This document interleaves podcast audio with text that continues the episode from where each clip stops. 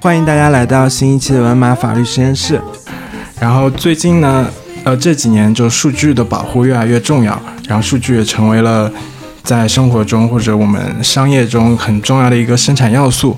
我们也经常能听到国外的许多企业因为一些数据合规的问题而被处罚也好，或者说引起一些争议，那也成为许多在中国国内运作或者有跨境业务的公司很关注的热点。然后今天邀请到了我的好朋友 Link 来，他是专业的做数据呃合规的律师，然后他当然他也涉及很多不同的合规的领域，我们和他来聊一聊，就是在这个数据保护在中美欧之间的一些差异。以及我们现在关心的非常热点的 Meta，它被罚了十二亿欧元的一个天价罚款的事情。那欢迎大家留言分享你的看法，或把节目分享给朋友。呃，现在节目已经在苹果播客、小宇宙、三六氪、虎嗅、喜马拉雅、网易云音乐、QQ 音乐等平台都上线了。也可以通过同名的公众号“文马法律实验室”和我互动。我也在公众号上更新一些对于企业出海、跨境并购合规，呃，以及律师行业的一些见解。嗯，你要不介绍一下自己？好的，呃，大家好，我是 Link，呃，我是在数据合规这个领域有一些实践的一些经验，然后今天很高兴，呃，啊，文马邀请我来到他的播客，给大家做这样的一个分享。嗯，我简单介绍做一下自我介绍啊。我刚才文马说我是一个什么资深的合规律师，其实没有啊，只是有一些在数据合规领域应该是一个小学生啊。呃，我我一直认为啊，一个不想做厨子的辩手不是一个好律师啊。所以在大学期间呢，主要是主修了辩论和烹饪啊，在业余时间学习了一些法律啊，更多的法律知识呢，还是在后续的这个实践工作当中去呃学习获得。那么最近。不光是欧盟 GDPR，呃下的一些处罚案例啊，包括国内的这个数据出境相关的一些合规和数据安全的一些合规啊，也是如火如荼。所以我觉得趁这个热点给大家做一些分享，也是很好的一个机会啊。谢谢。好，谢谢。对我们今天就从这个 Meta 著名的罚款天价罚款出发，然后来聊一聊。嗯，首先你能不能给我们讲一讲，像这个 Meta 它。呃，为什么会被罚款？这个十二亿美元是怎么计算出来？嗯，嗯好的，这个故事如果来龙去脉从它的前世今生开始讲起，其实可以一直追溯到呃两千年的时候，呃，因为欧盟和美国之间的数据传输呢，一直是有一个双边的合作机制。那最早是在两千年推出的这个叫做数据港这样的一个机制，双方的企业是通过这样的一个机制进行数据合规传输。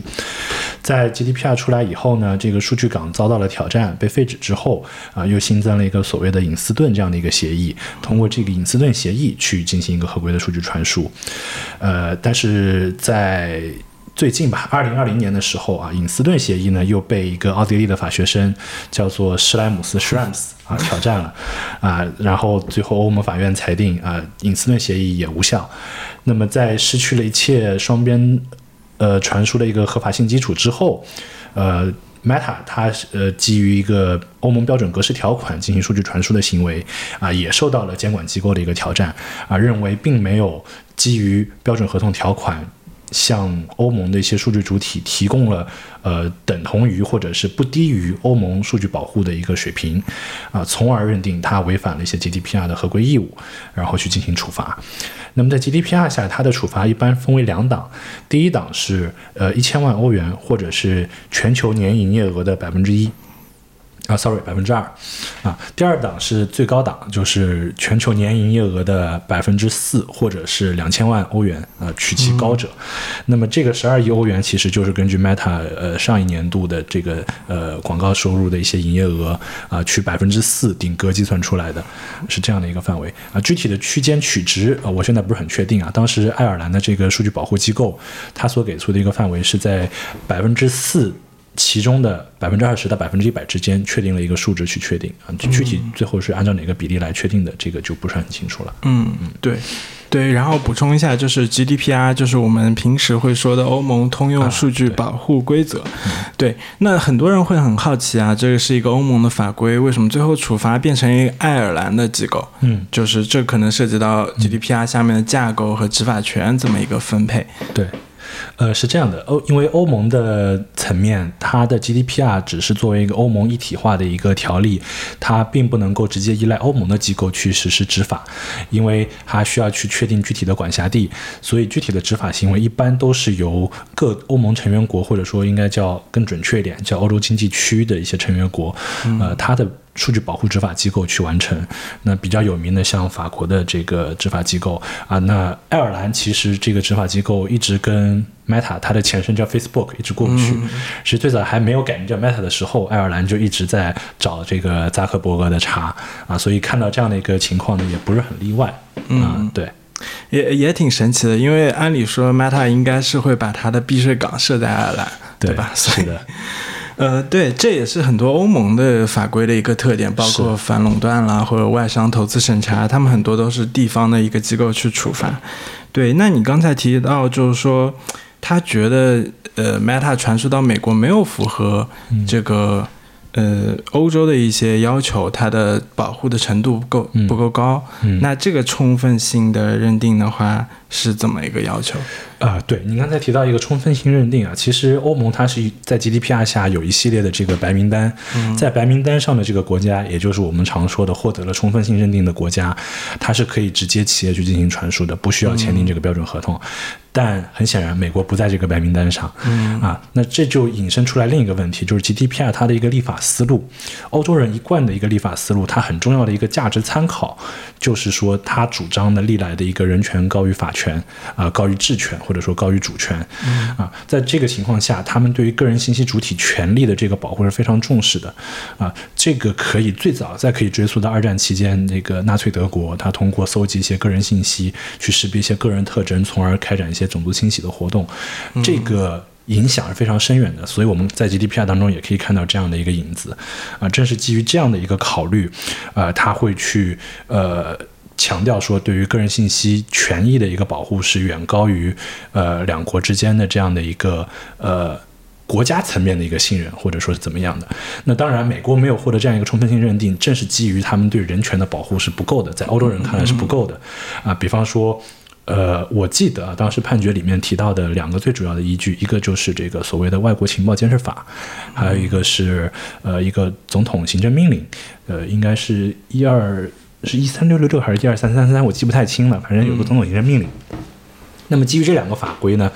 呃，美国的情报机构可以直接去获取外国公民的一些信息，可以去直接去调取。那么正是因为如此，欧盟就认定美国在限制公权力访问个人信息这一块儿，啊，就是这个所谓的老大哥在看着你这一块儿，他没有做一个很好的防范，从而认定他没有提供一个充分的一个保障。啊，那么当然这是最主要的原因，还有其他一系列的呃辅助的一些原因，比方说没有设立专门的供欧盟主体去行使权利的一些呃仲裁机构或者是法法庭。啊，那当然这都是后话了。嗯，对，其实从更大的呃角度看，是不是其实美国也没有个联邦的数据保护法？虽然它在加州啊什么有很多要求。是的，对，因为像现在他们不是要管这个人工智能这个加强监管嘛？其实很多参议员提出来的就是，首先我们先要有一个联邦的数据保护法。是的，嗯，对。那其实我们国内的话也是已经立法很多了，然后包括各种法规、呃国家标准，那这个其实也是有对标 GDPR 的这么一个呃样式出来。对，然后你能不能讲讲，就是像我们国家作作为我们这么一个消费者也好，或者企业也好，这样的跨境传输在我们国家是怎么管理的？嗯，呃。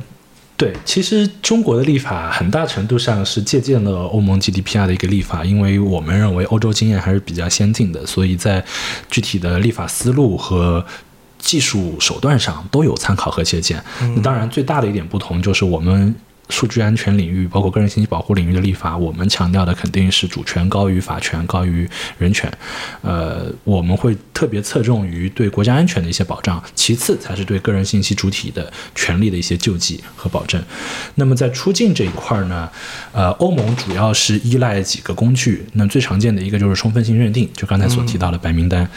啊。还有一个就是我们刚才所提到的 SCC，就是所谓的标准合同条款。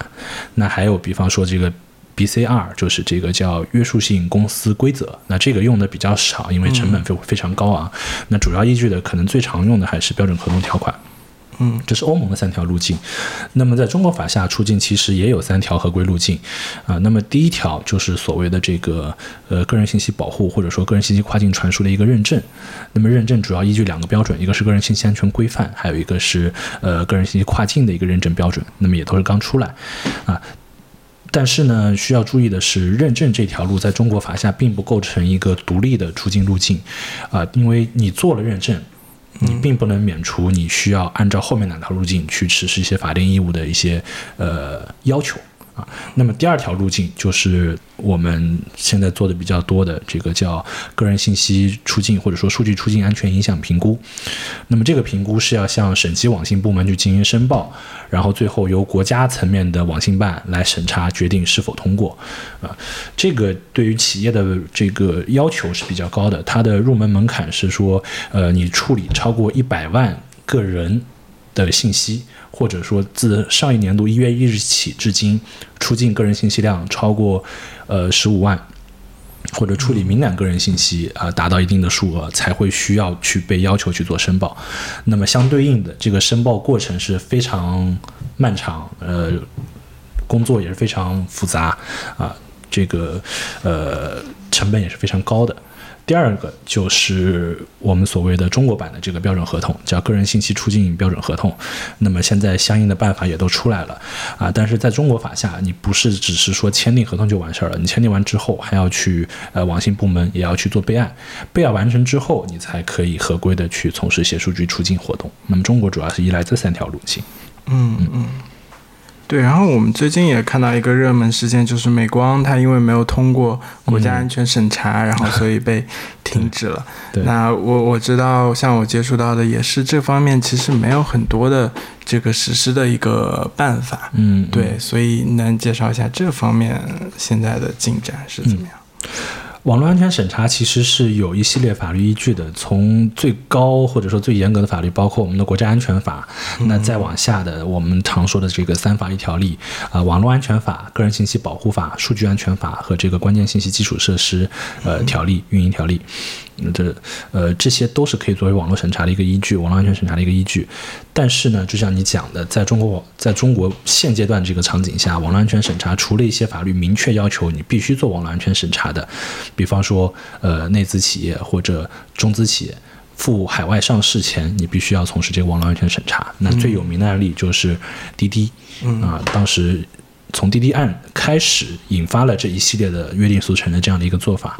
那美光这次的网络安全审查呢？其实我个人意见啊，不代表任何机构或者说正式观点啊。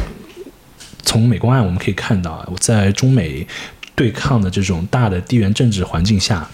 嗯，其实我们也需要呃一些。呃，反制美国或者说对等反制、对等反报的一些手段，面对美国的一些经济制裁或者说是呃这个出口管制，那么显然现在中国的执法部门认为网络安全审查可以成为一个比较好的一个抓手，啊，去做一些反制啊。美光就是在这个节骨眼上啊被。主管机构认定啊没有符合没有通过这个网络安全审查，那它所对应的后果其实并不会直接导致它的业务呃直接的毁灭完全毁灭，但是对它来讲连续性上肯定会有一个非常大的打击，因为你一旦被认定没有通过网络安全审查之后，你像一些关键基础设施的一些运营者，你就不能够去向他们出售产品，他们就不能来采购你的产品了。那这个对于美光这样的一个企业来讲，呃，在它的硬件销售上还是会有比较大。大的影响的，嗯，所以主管机关可能也是刚好抓到了这个痛点。对，关键基础设施的运营商可能相对来说还少一点，但是它整个市场的这个影响，对它的声誉什么，确实有很大的影响。很多很小企业可能也会采取措施。是的。啊，抱歉，我再补充一点啊，就是除了直接影响到这个关机的一些运营商之外，它可能还会连带的一个影响，就是你在一些呃涉及到公共部门的采购的时候，那它会有一些准入门槛，那这个肯定也会有影响，所以这连带着市场上会有很多企业，它呃买个安心，那我我保为了保险起见，我也就索性不买美光的产品了。对对，像那种嗯。呃，买了美光产品，然后加工了以后，把它含在自己的产品里面，对他们也需要非常的注意。还有一个就是对它这个股价的影响，这个就是非常直接 和显而易见的了。对对对。然后讲到像我们还是回到像 Meta 这个案子，它还是很多关注是美国的数据保护的一个水平，然后包括 Meta 的一些操作。嗯，那像美国我们也知道，就最开始可能是加州的那个消费者呃权利保护法案，对，然后后来慢慢的发展，像这一。段像美国他们的立法的进展和监管就进展到什么样的程度？嗯，呃，整体来说是比较缓慢的。这决定这取决于美国人整体上一个偏向自由的一个国家文化吧。我觉得可以理解成，呃，正是因为这样一种倾向自由的一个国家文化，在商业领域的一个反见就是反映就是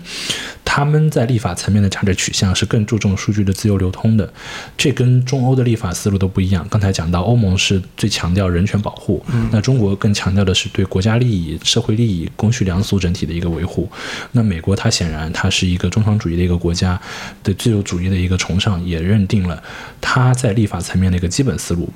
就是要首要首先要保证的就是数据的自由流通。嗯，那么也正是因为如此，它在这个领域的限制目前相对来说是比较少的。国内的意见分歧也非常大，它要在联邦层面去推出一个统一的呃规制数据流动的这样一个立法，难度其实是不小的。嗯，而且即便推出之后，我认为也会相对保守，不会非常激进，不会像中欧那么激进。所以更多的是在州层面去做一些举措，呃，去推出一些数据限制的一些立法。但其实也可以看到，如果我们把 C C C P A 就是这个加州消费者权益保护法案和呃 G D P R 包括中国的立法去做一些对比，嗯，都会发现其实它的要求反而觉得我们会觉得没有那么严格，嗯，哪怕把它后面出台的这个呃加州隐私权。法案就是这个 CPRA 也纳入进去一块做比较，其实都会发现还行，嗯，没没有很很惨。对，而且我想美国人考虑还有一个问题，就是数据如果管制少一点的话，他可能可以各种卖或者各种授权，是的，他们可能这方面经济利益也考虑了很多。对，是的，因为其实，在中欧法律下，现在最企业最头疼的一个问题，就是我如何去管理数据主体的这个授权同意的一个问题。嗯，那么这个不仅在欧盟法下是一个难点，在形式设计上，在实质内容上要去注意，在中国法下其实也是一个难点啊。别的就不讲，就我们现在单讨论我们的这个数据出境的安全申报评估，嗯，呃。虽然还没有接到正式的书面的要求啊，但是呃，国家层面的实质性审查，其中有一项非常重要的内容，就是你需要严格按照个人信息保护法和相关的配套法规，去获取在出境前，在个人信息出境前去获取数据主体的单独同意。嗯啊，那什么叫单独同意？从技术层面操作上来讲，我在一揽子的一个隐私政策里面去包含一个出境的一个告知，那如果用户点击了勾选了。算不算单独同意？显然不算。啊，现在需要非常做到非常严格。按照央办的意思，现在需要做到非常的严格。我需要单独的弹窗提示接收方的信息，需要告知我为基于什么目的把你的信息往外传，传了哪些信息。然后呢，需要单独勾选，除了你一个。呃，一揽子的隐私政策或者使用条款以外，还需要去单独勾选一个出境的一个同意，嗯，这样才构成一个所谓的单独勾选、单独同意。那像在注册，像 APP，我们通通常注册的时候会有一个勾选嘛？在那个时候勾选可以吗？严格上来讲是不符合央办的要求的啊，我们目前接到的反馈是是不符合的，就是你需要在出境行为呃发生的时候，我们一般管这个叫做加强同意，嗯，就是你在出境行为发生的时候节点前，比方说我预定一个海外酒店，我要下单了，下单付款前，在那个时候去告知，因为你在这个时候数据出境才是必要的，在这之前其实你理论上不应该把它数据往外走。嗯，对这个问题，其实从法律上讲我们可能比较明确，但从商业上。就操作还是很很难，对对，特别是其实你一个 A P P，你让它点两次还是点三次，其实都会有很大的影响，是的，在它商业上。所以其实我们在做的时候，我们会日常工作当中，我们会尽量去考虑商务侧的、商业侧的一些感受，因为呃，做法律合规行业的人可能觉得，哎，我应该按照法律来没问题啊，嗯，但是从商业角度来讲，我勾两次比勾一次。难度就大了很多，我会有客源流失。更重要的是，如果只整个行业内我有很多竞争对手或者说友商吧，只有我去做了这个动作，其他人没有，那这个就会导致导致这个客源资源的一个倾斜，这个是他们更更担心的一个事情。嗯，对。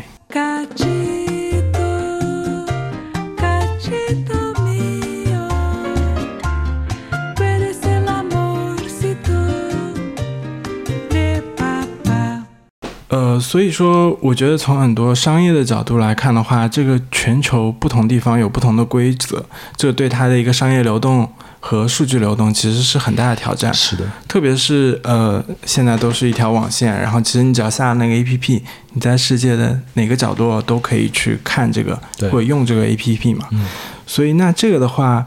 嗯，怎么去保证它高效的去合规，或者说嗯保证它在合规情况下高效运作？这个上面是不是有一些制度啊，或者呃机构的建设要做？我我我非常认同这个观点，但是我觉得这不是在数据合规领域下才才会有的一个问题。其实对于大部分跨国企业来讲，呃，它整体的合规管控体系，无论是在哪个领域下，都会遇到这样的问题。比方说它的反腐败，那这是一个全世界不管你在哪个司法辖区都会面临一个反腐败的一个挑战，对包括商业贿赂，包括像公职人员的一些贿赂，对吧？那如何去拉齐，如何去对标？那我觉得需要呃。就是在公公司层面，你需要有一个统一的一个框架设计。那这个框架的来源应该是作为一个底线的要求。那比方说，我在我主要运营的涉及到的一些国家和地区，我去查清楚这些国家地区的法律要求和标准是什么。那么我制定一个最低程度的一个保障。那无论如何，你不能跨越这条红线。那么在此基础之上，每个国家和地区应该有一套自己的。呃，解释或者说实行的一些办法和规定，再去做一些细化的要求和一些灵活的变通，啊、这样可能是呃既能保证公司不去进入到违规的那个雷池里面，但是也能够保证对商业运营侧的影响会比较小。那么反过来看数据合规领域，其实也是一样的思路。那目前其实呃全球范围内。个人信息保护或者说这个跨境数据流动管控最严格的啊，那可能是欧盟、中国，甚至包括东南亚的印尼啊、南美的巴西啊，都会是一些比较严格的一些国家和地区。那么这个时候，这些国家和地区的法律法规就会成为我们关注的一个重点，它应该以这个作为一个基准线去设立一条红线，嗯，然后在此基础之上，呃，去做一些国家和地区的个性化的一个定制。那么这是其一，公司制度层面的一些管控。那么其二就是涉及到具体的出境行为和具体的呃接收方的一些数据交互的时候，啊，那么现在无论是欧盟立法、美国立法还是中国立法，它所依赖的最主要的一个路径都是通过合同性的一些文本去约定双方的一些权利义务啊，然后来保障整个数据传输和处理活动的合规性。那么呃，制定一套可用的标准的合同文本、数据处理协议就显得非常重要了。那我们的实践的一些推荐吧，或者说一些经验，呃，是公司层面需要有一个统一的、相对笼统的整体的数据处理协议。那么同时呢，在针对不同的数据流向去制定一些符合当地监管要求的标准化的，或者说是呃强制性的一些法律文本。比方说，在中欧两地的一个数据处理，呃，我可能是涉及一个双向的数据交互。那么在此基础之上，我除了签订公司标准的数据处理协议以外，由欧盟向中国传，我需要去签订符合欧盟标准的标准合同条款。啊，这个也其实是不能修改的。嗯，那么如果是涉及到从中国往欧盟传，那么这个时候就去签，呃，中国的标准合同，个人信息出境标准合同。那么实际上这个也是不能修改的。嗯，关于商业的一些约定可以作为附录增加，但是你不能修改主文本的一些主要内容啊。那么通过这两个文本去涵盖双向的一个数据交互。那么同样，如果涉及到多地的数据交互，也是一样的处理逻辑啊，它就是一个排列组合的一个关系。嗯，那那比如说我在很多市场进行运作，所以说它就是得把数据中心放在一个位置，否则的话，中国一个、美国一个、欧洲一个，他们这三方都得互相签。呃，对你提到的多中心，其实也会存在几种情况。一种就是说我各地之间是一个主备机房的关系，互为主备，就是说我实际上数据都是一样的，但是为了我业业务的连贯性和稳定性，我会在多地设立机房。还有一种就是说我在欧盟提设立的这个机房，我只向欧盟提供服务。那这这种情况下，实际上不会涉及到数据跨境的一个问题。那更多讨论的是前一种情况，它多个机房之间会有一个数据的交互。那在这种模式下，又分为两种不同的场景。第一种场景是我所有的机房都是在同一实体控制之下，我以一个公司的名义在多地运营机房。那实际上从法律上来讲，数据并没有跳出你这家实体的控制范围，所以理论上反而是不需要去签协议的。嗯但只不过你需要根据各地的法律法规的要求，受到管辖去满足他们的合规要求。嗯我比方说，我一家中国公司，我向欧洲客户提供服务，所以我在欧洲设立了一个机房，同时我在新加坡还有一个节点，然后在香港和广州我都有两个机房。那这几个机房之间，它的数据可能是每天或者说是每一个小时就更新同步一次。那这个时候产生的数据跨境，啊，这几个机房都在同一个实体之下，我不需要去签合同，但是你这个实体需要同时满足新加坡、欧盟、香港和大陆的呃关于数据合规的一些要求，不单单是出境，是一些基本的数据处理的一些合规要求。嗯，哇，这个对于数据律师的要求好高啊！你需要对每个地方都需要了解一些。对，其实其实是对公司业务侧的压力会更大，因为我需要去评估我在当地的这个业务规模是否值得我去投入这么大的一个投入。嗯，因为你如果说希望通过一个律师去解决多地的合规问题，其实是比较困难的。嗯我举例，你在欧盟。如果说有所谓的这个实体或者说是建立叫呃这个叫 establishment，那你就需要在当地设立一个专职的一个数据保护官，嗯因为他需要找得到人。其实在中国也是一样的，嗯你要去做安全申报，要去做备案，你必须有个联系人。为什么呢？因为监管他其实要的是，如果出事了，我找得到人，我抓得到人，这是监管的一个基本的一个思路，执法的一个思路。嗯，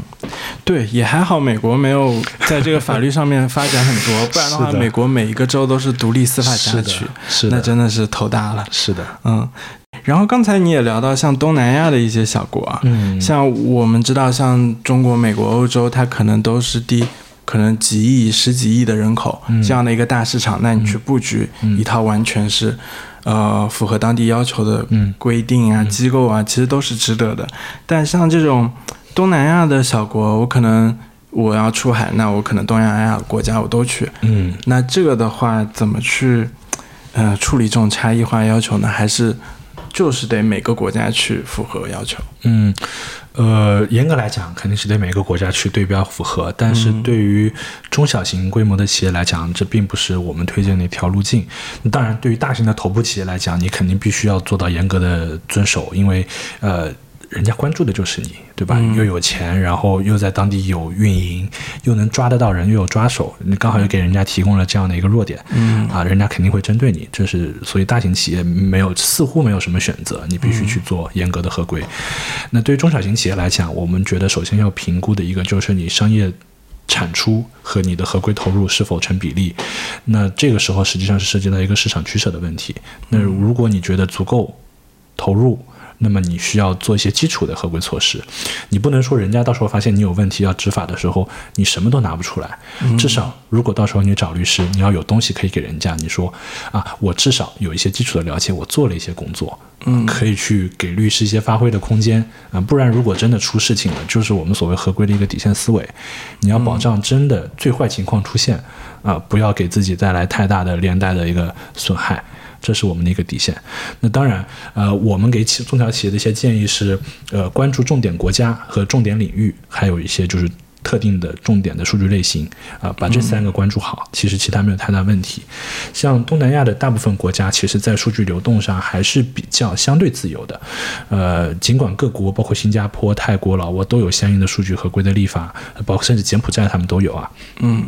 但是其实最严格的可能反而是印尼和呃马来西亚，新加坡也是相对自由流通的一个状态，呃，那么这是重点国家需要关注啊。那么第二个就是我们所谓的这个重点领域，那你的金融、医疗这个所谓的广泛的生命健康行业，啊，还有一些涉及到国家安全的，比方说矿产、呃交通。这些肯定是重点领域，那你需要小心一些，因为这个不单是涉及到数据跨境和个人信息跨境的问题，甚至有可能涉及到当地关于国家安全的一些呃认定，那这个就比较复杂了。呃，第三个就是特定的数据类型，那一般是指你需要特别关注个人敏感信息啊。包括像印尼，它对于这个个人金融信息有些本地化的要求，那你就不能出境啊。那么，呃，个人敏感信息还包括一些基本的银行账户啊，这些个人金融信息，你的这个生命遗传信息，就是呃基因或者说是基因相关的一些材料、血液样本、组织样本这些都都会囊囊括在这个类型里面。那么，我觉得把这三个主要的关注点涵盖住。一般不会出太大的问题。对于中小企业而言啊，嗯，呃，额外再提一点啊，就是前面我们一直在讲这个地缘政治关系，其实在东南亚这个问题也同样适用，包括南亚，其实囊括进来。在一些对华呃相对友好的国家，它针对中资企业的一些执法力度。或者说保障会更高，执法力度会相对弱一些。那么在一些比较敏感的一些国家，或者说敏感时期啊，你像菲律宾啊、越南啊，那你可能就需要额外去多个心眼，嗯，这也是需要注意。所以，嗯，我在想，像中国和欧洲其实是很像的制度，嗯，那。全球各国是不是它的制度也会有一个趋同性的一个演变？因为我们在比如说反垄断或者外商投资审查上面，其实他们会互相借鉴，然后导致你做一个全球的反垄断或者呃外商投资律师变得更有可能。是的，我觉得这个趋势是存在的，因为我们现在确实观察到了这样的一个趋势，呃，但是去分析它背后产生的一个逻辑和原因，我觉得可能有几个啊。第一个是。欧盟它做的比较早，它是第一个吃螃蟹的，那么大家都会去参照他的一些先进的立法经验，呃，在你没有更好的选择的情况下，你能够最稳妥的，呃，因为其实我们换个角度来想，立法其实也都是一个一个像你我一样的人，当然比我们更厉害了，嗯，他们通过这样的一个思维去做出来的，那人不可能在什么都没有的情况之下，凭空去产生一套概念和理念，呃。更多的人是依赖学习的一个过程去内化，呃，借鉴一些制度和他们的优势，然后结合本土的一些特点去形成一套这样的一个适合本国国情的立法。那其实我们国家的立法就是这样的一个逻辑，所以我们可以看到，在中国和欧盟立法上其实是有些趋同的。那么这个问题在中国是这样，在其他地各个地方当然也是如此。所以在全球范围内的一个立法趋同是必然存在或者出现的，这是人性所导致的一个问题。那么第二个就是国家层面。主动的一些考量，呃，欧盟这么大的一个经济体，你不可能不和它做生意。你为了保障数据流通的一些有序或者说连贯，你会在本国立法上倾向于说，呃，让后续的一些市场准入和数据准入门槛降低的一些做法，所以会更多的参考他们的一些做法和经验，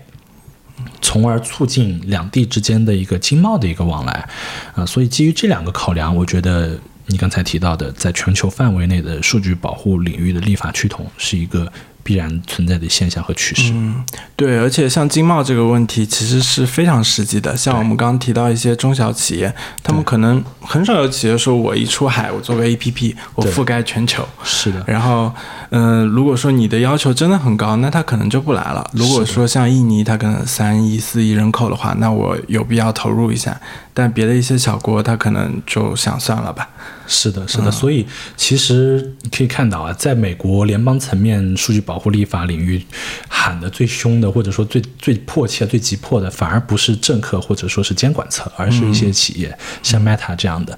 你只有在联邦层面有了一些立法之后，它才可以保障它在其他领域。就拿他被罚的这个案例，嗯，他就可以跟欧盟去主张说，哎，我。我们国家的立法其实是有保障的，你不应该因为这个来罚我，对吧？这是其一。其二呢，还有一些欧盟的充分性认定，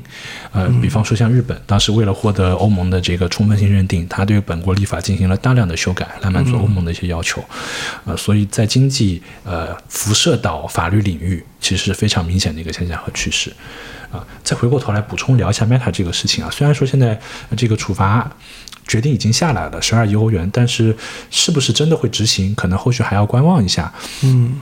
因为美欧的这个新的双边数据传输的一个机制，其实是已经在谈判了。美国跟英国的已经正式生效了。那美国跟欧盟的这个应该是叫 DPF，就是这个数据隐私框架啊，应该跨大西洋数据隐私框架，应该也是在谈判的一个过程当中，可能也会在下半年生效。如果届时生效了，到时候会有一个执法的窗口期，那 Meta 肯定也会以此为依据去呃要求呃。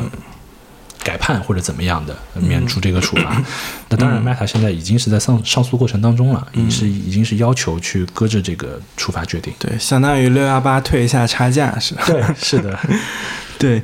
对，我们刚刚聊的都是非常宏观的这种全球的一些呃因素也好，制度也好。那像你平时就是帮助一些企业去做它的合规，你们平时主要都做的是什么事情呢？嗯，呃，其实日常主主要去做的工作。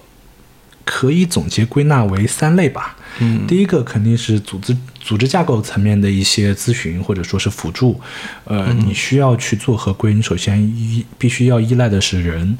那你就去必须把你内部的一个组织架构去构建起来。那么第二个就是确实可行的一些规章制度和。体系，你的合规监控体系，包括自动化部署的一些体系，嗯。包括安全技术层面的一些呃要求，比方说网络的隔离啊，这个护防火墙和 WAF 的一些设置啊等等啊，呃，这是其二。呃，第三大方面就是针对具体的事件的一些合规的评估或者说是整改整改项目，比方说针对咱们数据出境，呃，有一个申报评估的要求，那么我们帮助企业去完成呃内部的一些审查和出具报告，呃包括申报的一些指导和帮助。嗯，嗯，主要是可以分为这三类。对，像你们平时是不是其实客户还不一定完全是法务，可能更多会跟一些技术部门、IT 部门去合作，了解他们是怎么做是的，是的，是的。我我们现在打交道下来的经验啊，就是在安全申报这个领域，嗯呃，国内的企业其实更多的呃。可以说达基本上是一半一半，一半是法务在主导，一半是信息安全部门在主导，或者说他们的技术部门在主导。呃，央办那边的审查，网信办人手其实是非常少的，但是安全审查呢，又是一个非常庞大的一个工作。根据它的标准，全国会有非常大量的企业需要去做这个工作，所以它的审查的一些老师呢，其实是从其他的一些事业单位抽调过来的。那这些老师往往有非常强的技术背景，啊、所以他们在审查的时候会特别关注技术性的一些内解，比方说你传输的链路上的一些信息，关于你系统的一些描述和基本架构啊，以及技术手段、加密手段上的一些内容，他会特别关注这方面的内容。嗯，所以反而会跟安全和技术侧的同事打交道更多啊、这是其中一个方面。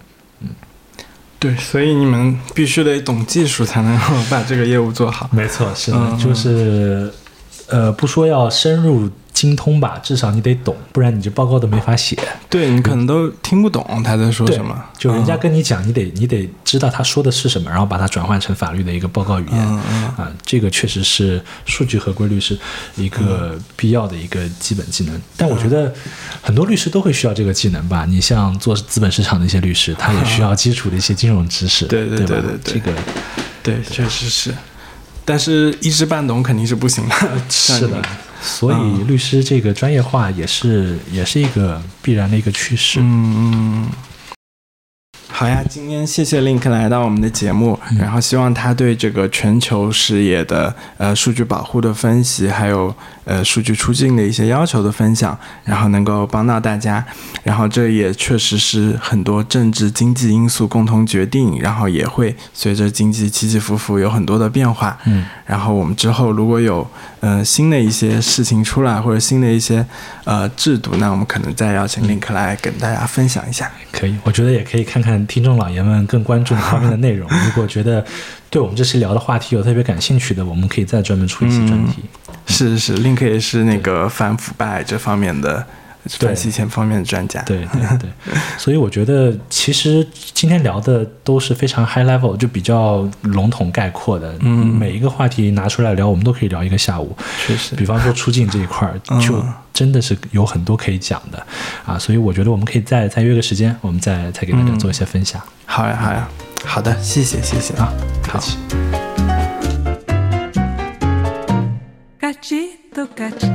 Cachito.